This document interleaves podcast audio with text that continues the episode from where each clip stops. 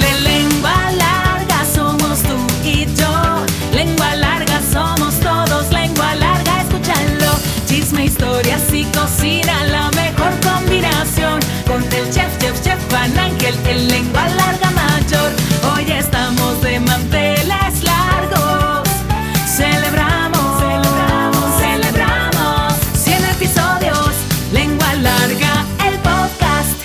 El banquete que íbamos a disfrutar estaba reservado solamente para la cena, especialmente en los días lluviosos de bastante frío y la cocina olía maravilloso porque con eso se iban a sopear los frijoles. A pesar de los 10 centímetros promedio que mide una lengua humana, todos somos lenguas largas. Nos encanta el chisme, nos gusta contar historias. ¿Y qué mejor? Aquellas que hablan de comida. Donde la lengua es parte importante de la deglución, masticación y sentido del gusto. Esto es Lengua Larga, el podcast donde el chef Juan Ángel te cuenta historias de cocina, consejos y recetas. ¡Comenzamos! ¿Qué tal, lengua largas? Bienvenidos al episodio número 100. Estamos estrenando cosas que ustedes van a ver eh, a lo largo de, este episodio, eh, eh, entre ellos una lengua larga para que no se nos olvide que todos somos lengua larga, y por otra parte eh, un, un jingle maravilloso que le agradezco a Lily Smith que lo haya hecho y se haya adaptado a todas las ocurrencias que teníamos. Y, y parte muy importante de todo esto son sus comentarios. Empiezo con uno que me llamó mucho la atención porque es una lengua larga cuyo abuelo fue protagonista de una de las historias de lengua larga, ¿sí? Y dice, eh, el que más me ha gustado es donde uno de los personajes es mi tata, el de huesos prestados, y el otro que me gusta es el de la bajada del ángel. Me acuerdo mucho cuando, cuando veía todo eso en mi pueblo. Muchas felicidades por tu casi 100 programas, Georgina Peñuñuri, muchas gracias. Manuel Hernández. Buenas tardes, estábamos escuchando mi esposa y yo el podcast número 99 y se nos ocurrió de por qué no planeas un tipo tour, anota Daniel, mira, tipo tour a la capital del mundo. Es como, eh, la idea de Manuel es como estos tours que se hacen en Puebla, donde van por los lugares y van contando historias, ¿no? Que se hacen en otros estados de la República también. Dice, y puedes ir a la Conasupo y cuentas la historia de la Conasupo. Vas a la iglesia y cuentas la historia de la iglesia. Como ir narrando todo lo que ha sucedido en esos lugares respecto a lo que contaba en el podcast. Es muy buena idea, Manuel Hernández. Se la voy a proponer al güero antes de que salga del ayuntamiento. El güero es el presidente municipal y estuvo conmigo en la primaria. Pues no, no ha salido ninguna historia del güero. Tengo que hacer una para antes de que salga de presidente. Eh, saludos a Yasmín Kate. Ya me eché el episodio 99 y me encantó el origen de Reinito Leoncio. El episodio anterior, el 99, habla de cómo Eric, mi esposo, llegó a la Tierra porque no llegó a través del vientre de su madre. Eh, eso dicen todos para quedar bien. Si quieren ver cómo llegó, escuchen el 99. Alma Martínez, me gustó mucho la reflexión sobre el cuento y admiro tu capacidad narrativa. Muchas gracias. Gracias a Patricia Vizcarra que dice así, chef dos puntos. Gracias, gracias, gracias, gracias. Esa historia de Leoncio está hermosa. Mi favorita ha sido cómo se conocieron tus padres y ahora la segunda favorita es la de Leoncio. Eh, Dios los llene de mucho amor. Muchas gracias. Y por último, Magui de Hermosillo. eh, tienes toda la razón de que debemos de probar de todo. Voy llegando de Madrid. Ay, qué elegante. Voy llegando de Madrid y me fui con esa mentalidad de que no iba a dejar nada sin probar. Cuando uno se va de vacaciones, lo mejor que puede hacer es comer y beber lo que se sirve en esa región, porque es la manera de conocer las tradiciones, de conocer cómo está el paladar de esas personas, si está reacio, si está ya calloso de tanto picante, si tienen carácter, lo que comen sí refleja el carácter de las personas de ese lugar, de ese pueblo, de ese país. Y ahora sí, tenemos eh, este, que agradecer a quienes se reportaron. Gracias, Daniel. Gracias, Daniel. Voy a, voy a leer y dar, dar eh, así lectura a nombres. No significa que esos nombres se ganaron las tarjetas. Porque ahorita vamos a regalar las últimas 20 tarjetas para completar las 100 para celebrar los 100 episodios. Son 100 tarjetas de cafeño, hoy se van 20. En el episodio pasado me dijeron, chef, leíste mi nombre, yo me gané la tarjeta. No, ahorita nada más voy a mandar saludos. Los, los ganadores, ahorita les digo cómo se sacan. Saludos a... Ay, mira. Saludos a Jenny González, Ana Lourdes Ortiz, Samar Contreras, eh, Dora Díaz, Ruth Sotelo, Ana Gabriela Labra Bojorques, Irene Ramírez, Nancy Rendón, Irlanda Zamorano, Glenda Padilla, Ana Leticia López Granillo, eh, Patricia Vizcarra, Carla Landavazo. Gracias a todas las personas que han escuchado los podcasts y que los han comentado y han contestado la pregunta. Recuerden, en Spotify, este, denle seguir, activen la campanita y en YouTube píquenle al botón de suscribirse y si les gusta, compártanlo y vuélvanlo a compartir cuantas veces crean necesario. Ahora sí iniciamos. A picar cebolla. Lengua larga, la, la, la, la. Sobre la estufa amarilla, que, que de hecho esa estufa amarilla fue una herencia de mi abuela materna para mis papás cuando se casaron y se la regalaron ya usada. ¿Sí? O sea, regalar una estufa nueva en aquel tiempo no era así como que eh, lo más común. Se regalaban las estufas usadas en buen estado y ya la otra persona que la regalaba pues compraba una nueva. Eh, eh, y decían que un matrimonio, abro paréntesis, decían antes que un matrimonio no debía empezar su casa con una estufa nueva. ¿sí? Debía empezar su casa con una estufa usada que trajera toda esa, todo ese sazón y ese bagaje de platillos al nuevo hogar que iba a comenzar. Cierro paréntesis. En esa estufa amarilla, que había sido una herencia, eh, eh, se preparaban muchas cosas muy sabrosas. Era la estufa que había en mi casa en la capital del mundo y era una estufa amarilla que, que dio lugar a una barra de azulejos amarillos. Que muchos dicen, quiero conocer esa barra de azulejos. Le voy a pedir a mi mamá que mande una foto para ponerla en el podcast y que vean. Entonces, e- e- esa, esa barra de azulejos amarillos se hizo así porque mi papá dijo, pues si la estufa es amarilla, vamos a hacer la barra de azulejos amarillos. E- e- En esa estufa, esa noche de invierno, se colocó un sartén azul, ¿sí? Y punto número dos, y muy importante, se encendió, eh, era, era una cosa espantosa esa campana, la estufa que tenía un extractor, que era como de los primeros extractores que, que hubo en el mundo, que uno lo prendía y parecía que iba a despegar un cohete, ¿no? De la NASA, así. Parecía que iba a pasar toda la cocina por ese extractor y iba a salir por, por el otro lado del tubo. Y en la casa, ese extractor se encendía en tres momentos nada más. Cuando hacía pescado frito mi mamá, cuando hacía duros, es decir, frituras esas de harina, o cuando preparaba este platillo. Entonces, si encendíamos la campana, o si mamá encendía la campana, el extractor, ya sabíamos que iba a haber de comer. Porque había tres posibilidades. Y el pescado nada más se cocinaba a mediodía. Entonces, si la campana se prendía a mediodía, era pescado. Si se prendía en la noche, podía ser duros o podía ser el otro platillo. Esa tarde hacía mucho frío y cerraron las puertas de, las- de la casa y las ventanas. Iban a decir, ay, que estaban abiertas. Y en los pueblos, las puertas, en algunos todavía, se mantienen abiertas. Es más, en algunos pueblos, ya se los he comentado, no hay puertas en las casas. Eh, Hay hasta una cortina nada más, así que la atraviesan para que no se vea la gente durmiendo en el pasillo, en el corredor. Y esta usanza de cerrar las puertas era cuando había mucho frío. Esa noche hacía tanto frío que mi mamá decidió que era buen momento de bajar el sartén azul, llenarlo de aceite y preparar un plato que se hacía en momentos especiales nada más.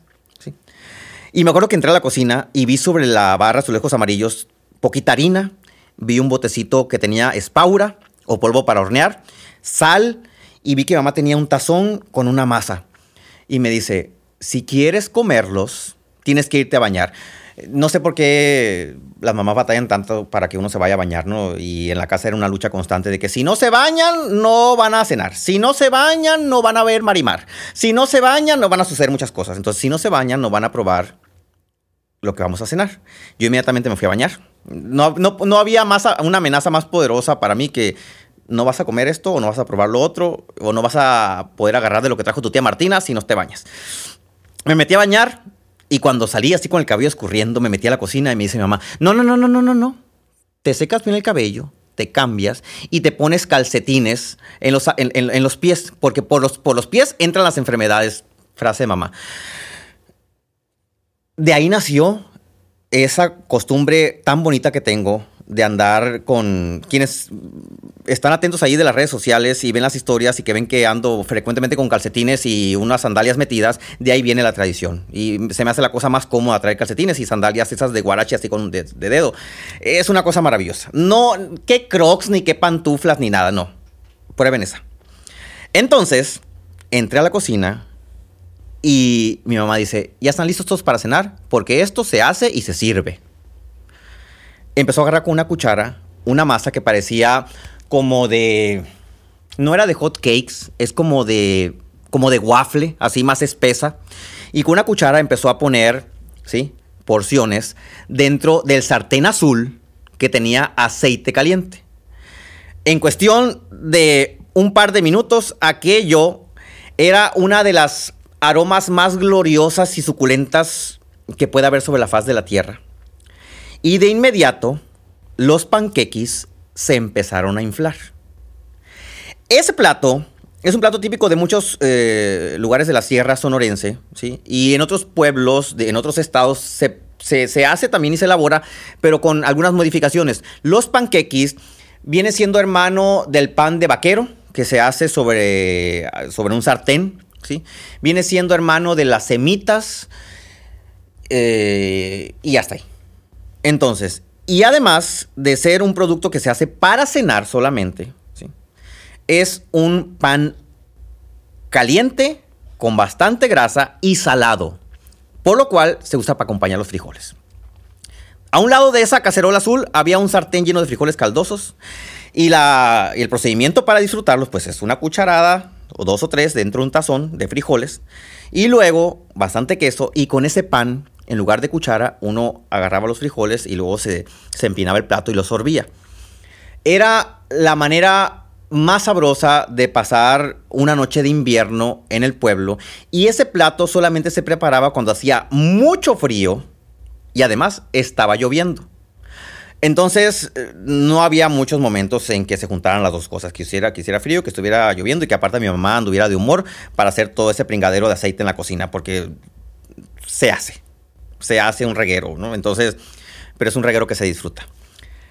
Años más tarde, las cosas cambiaron en la cocina. Y un día, domingo por la mañana, un domingo por la mañana en verano, se encendió el extractor, ese que parecía nave de la NASA a punto de despegar que se escuchaba hasta el cuarto de la... Digo, tampoco vivimos en un palacio en el pueblo, pues no, el cuarto está casi a tres metros de la cocina, pero aún con la puerta cerrada se escuchaba ese sonido, ese zumbido. Me acuerdo que abrí los ojos y dije, ¿es de... es mediodía? No, no, no, no, es de noche. ¿Qué está pasando? ¿Por qué encendieron el extractor en la mañana? Es domingo, es domingo, domingo por la mañana y está encendido el extractor de la cocina. ¿Qué va a pasar? Salí y en cuanto me paré en la cocina, mi mamá dice, vete a lavar los dientes. No entras a la cocina sin lavarte los dientes y lávate las manos. Y te, te juegas la cara también. Cuando regresé, mi papá estaba murmurando, es que aquí dice vieja, se le pone dos huevos. Y mi mamá decía, no, no, no, ¿cómo le vamos a poner dos huevos? Es mucho dos huevos para este tan poquito de harina. Vas a ver esto a huevo. Y yo volteé a ver qué, está pasando. En la mesa había una cajita roja que tenía una negrita. Y, digo esto, no, no, quiero que se me vayan a levantar en armas, ¿no? O sea, eh, era una mujer de color, negra, con un trapo marrón en la cabeza. Y yo volteaba a ver y decía, ¿qué están haciendo? ¿Qué hay en esa caja con la mujer negrita? Y me asomaba y decía, no, no, no, no, no, no, no. Es que dice que es mantequilla, no es aceite, no le pongas aceite. Y entre ellos estaban tratando de adivinar. Y en la mano mi papá tenía un diccionario. Y dije, diccionario diccionario inglés-español. La caja tenía sus instrucciones, ingredientes y todo en inglés. Y mi papá estaba traduciendo y a la vez discerniendo si era lo correcto ponerle un huevo, dos o, tres. Me acerco y leo la caja y dice, y digo, Aunt Yemina, Aunt Yomaima. ¿Qué es esto? Papá, le dije, ¿qué van a hacer? Dice, llegó la falluquera y le compramos una caja para hacer panquequis. Y le dije, ¿panquequis? O sea, panquequis como los que hace mi mamá para cenar. Sí, pero dicen que estos son dulces y más sabrosos y más rápido porque aquí ya nomás se le echa unas cosas a la masa y se ponen sobre una sartén y se hinchan y luego se doran muy bonito y se les pone arriba este, miel de abeja. Y dije, bueno, pues me senté a ver toda la parafernalia. Me acuerdo que el primer pancake, que en realidad, eh, pues digo, la traducción sería como esa, ¿no? Es un pancake, es, es un sartén, es un pan de sartén, o conocido también como un hot cake, ¿sí? Fue la primera vez que entró ese alimento y ese producto a mi casa. La referencia previa que teníamos nosotros eran los pancakes, que eran panes de espaura cocinados en aceite, bastante grasositos y salados. Yo me acuerdo que cuando pusieron el plato sobre la mesa y había, eh, nos pusieron uno, me acuerdo, uno. Y yo volteé a ver la caja y dice, papá, creo que se sirven de a tres. Y me dice, ¿cómo queda tres? Ve la caja, papá, pusieron tres así y arriba lleva un cuadrito de mantequilla. Y dice, papá, pues aquí no hay cuadritos de mantequilla, nada más tenemos un bote de margarina. Sí, era margarina, lo siento. Sí, yo me convertí ya a la buena vida, ya no uso margarina, uso mantequilla, pero había margarina y agarra una cuchara y se la pone arriba. Mira, y se parece nieve. Y le pusieron miel de abeja, la miel escurrió como se veía en la, en la caja de Aunt Jemima. Y, y, y, y cuando lo probé, dije, pues bueno, esto va a saber salado con dulce.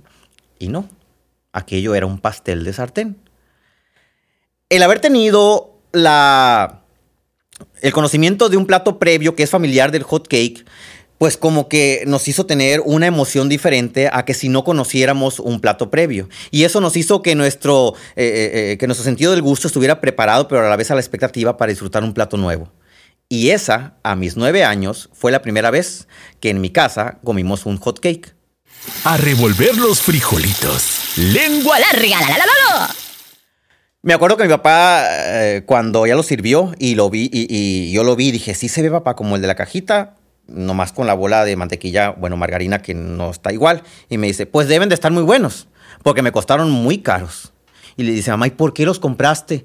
Porque decían que no tenías que ponerte a amasar y que no ibas a hacer un reguero de grasa y demás. En la casa mi papá siempre es, ha sido el protector de la cocina. O sea, mi mamá cocina, pero mi papá es el que compra el mandado, compra los utensilios, compra las herramientas y los aparatos de cocina. Mi mamá nunca ha elegido un aparato de cocina. Pero bueno, ese domingo descubrí algo que es muy importante a la hora de comer. ¿sí? Y lo he dicho mucho, comer genera comunidad porque todos eh, nos sentamos alrededor de una mesa, o así debería ser, y, platicamos y convivimos y nos unimos alrededor del alimento. Sin embargo, la práctica de comer no se debe de quedar solamente en crear comunidad o en hacer comunidad. Se debe quedar en involucrarnos todos a la hora de cocinar. O sea, al momento de que ya estamos, porque hay niveles, ¿no? En esto de la, de, de la tragadera, ya crearon comunidad, no se, no se duerman en sus laureles. Ahora hay que pasar todos a la cocina y hay que involucrarnos todos en la cocina para que esa comunidad tenga base, sentido y se fortalezca desde su origen, que es cocinar y preparar los alimentos. Si quienes están sentados en la mesa generando comunidad no saben lo que implica hacer un hot cake o una tortilla o cocer unos frijoles, no va a ser una comunidad tan auténtica como si desde el inicio se pasan a la cocina y apoyan a mamá y a papá a preparar los platos. Yo sé que la mamá ahorita va a decir, la que está escuchando, es que a mí no me gusta que se metan en la cocina. A mí no me gusta que metan un dedo porque luego me echan a perder todo. Pues es que tiene que poner su parte, señora. Tiene que dejarlos que entren porque si no luego va a tener unos hijos inútiles estudiando en otra parte que comen pura maruchan. ¿sí? Y por otro lado, los hijos y el esposo dejen de ser unos flojos. Pónganse a un lado de la mamá, aunque sea pásenle la espátula, laven los trastes, levanten lo que se cayó del piso, pero estén conscientes con todos los sentidos puestos sobre la preparación para que le den el valor que tiene un alimento y al momento de que llega a la mesa, la comunidad sea una comunidad fortalecida. A lavar los trapitos es presentado por Cafenio. Lengua larga. La, la, la, Antes de, de, regalar las últimas 20 tarjetas de Cafenio, nos servimos café. Uy, todavía está hirviendo. Y la manera para llevarse las últimas 20 tarjetas que van a sumar 100, ¿sí? Eh, para celebrar los 100 episodios es que deben de contestar la pregunta en Spotify, porque si están escuchando el podcast en otra plataforma, váyanse a Spotify. Las primeras 20 personas que la contesten bien se llevan una de esas tarjetas. ¿De qué color era el sartén de los panqueques? No de los hotcakes. De hecho, no mencioné el color del sartén en el que se preparan los hotcakes, que era amarillo. Este, pero el de los panqueques. ¿De qué color era? Las primeras 20 personas se llevan eh, una, una, de las últimas 20 tarjetas. Mi recomendación es que con esa tarjeta compren la horchata con un shot de expreso y leche de coco y no le pongan azúcar. Esa ahorita es como mi bebida favorita de cafenio. Échale queso. Lengua larga. La, la, la, sí les voy a dar la receta de los pancakes. Sí, no de los pancakes, y aparte, pues no había receta de los pancakes porque era una cajita de Aunt Jemima que, que, que, que, nomás le echaba ahí las cosas y se ponía el sartén. Los pancakes se preparan de la siguiente manera. En un tazón ponen 500 gramos de harina, de trigo, ¿sí? Eh, y le van a agregar una cuchara de sal y una cuchara de espaura. Van a mezclar los polvos y enseguida van a agregar dos tazas y un cuarto de agua al tiempo. Si viven en Alaska, pues que no sea el tiempo, ¿no? Si viven también este, en Sonora en julio, que no sea el tiempo. Un agua al tiempo me refiero que no está fría, ni tibia, ni caliente. Ok. Echan todo eso, repito los ingredientes, medio kilo de harina, una cuchara de sal, una cuchara de espaura, dos tazas y, y un cuarto de agua. Revuelven todo, la masa se revuelve con un tenedor o con una cuchara. No vayan a sacar la licuadora, ni la batidora, ni el globo batidor, no. Se hace con un tenedor porque la masa debe quedar como entre una masa de waffle y de biscuit. ¿sí? Así como grumosa, eh, rústica. Ponen a calentar aceite como si fueran a guisar una milanesa en una sartén. Es decir, que más o menos como de una altura de dos dedos de aceite en la sartén. Y van a poner cucharadas de la mezcla en la sartén. Fuego medio para que se dore y quede cocinado por dentro también. Si lo ponen a fuego bajo, la masa se va a pasmar, nunca se va a hinchar. Si lo ponen a fuego alto, se va a quemar y va a quedar cruda por dentro. Fuego medio. Cuando esté dorada, lo voltean con una palita y esperan a que se dore por otro lado. Mientras se está dorando, la masa se va a inflar. Si quieren que se infle más, pónganle un poquito más de espaura. No se pasen de tueste nomás porque se va a amargar. La espaura en exceso amarga las preparaciones. Y ya que esté listo, se come recién hecho. Eso es muy importante porque después no es tan atractivo por la grasa que absorbe, pero recién hecho es delicioso. Y aquí va el tip. Yo les dije que se come con frijoles, así sopeando los frijoles, pero yo lo que hacía de niño realmente era poner los, los, panqueques en un plato, ¿sí? Y le echaba los frijoles encima y el queso encima y luego me los comía como si fueran eh, panqueques bañados de frijoles. Si quieren generar una comunidad real alrededor de la cocina, usen esta receta para meter a toda la familia a que apoye al líder o a la líder que está dentro de la cocina, sea mamá papá o la abuela o la tía, para que desde ya, y si están niños mejor, le den valor a los alimentos. Hasta la próxima y gracias por hacer posible 100 episodios. ¿Ya te aceptaste como lengua larga? ¿No? Entonces espera el siguiente episodio. Sí, bienvenido al club. Sigue al chef Juan Ángel en Facebook, Instagram, YouTube, Twitter, OnlyFans. Uy, no, eso no. Busca recetas, cocina con él e interactúa. Búscalo en todas las plataformas como Chef Juan Ángel. Afila la lengua larga para el siguiente episodio. ¡Adiós!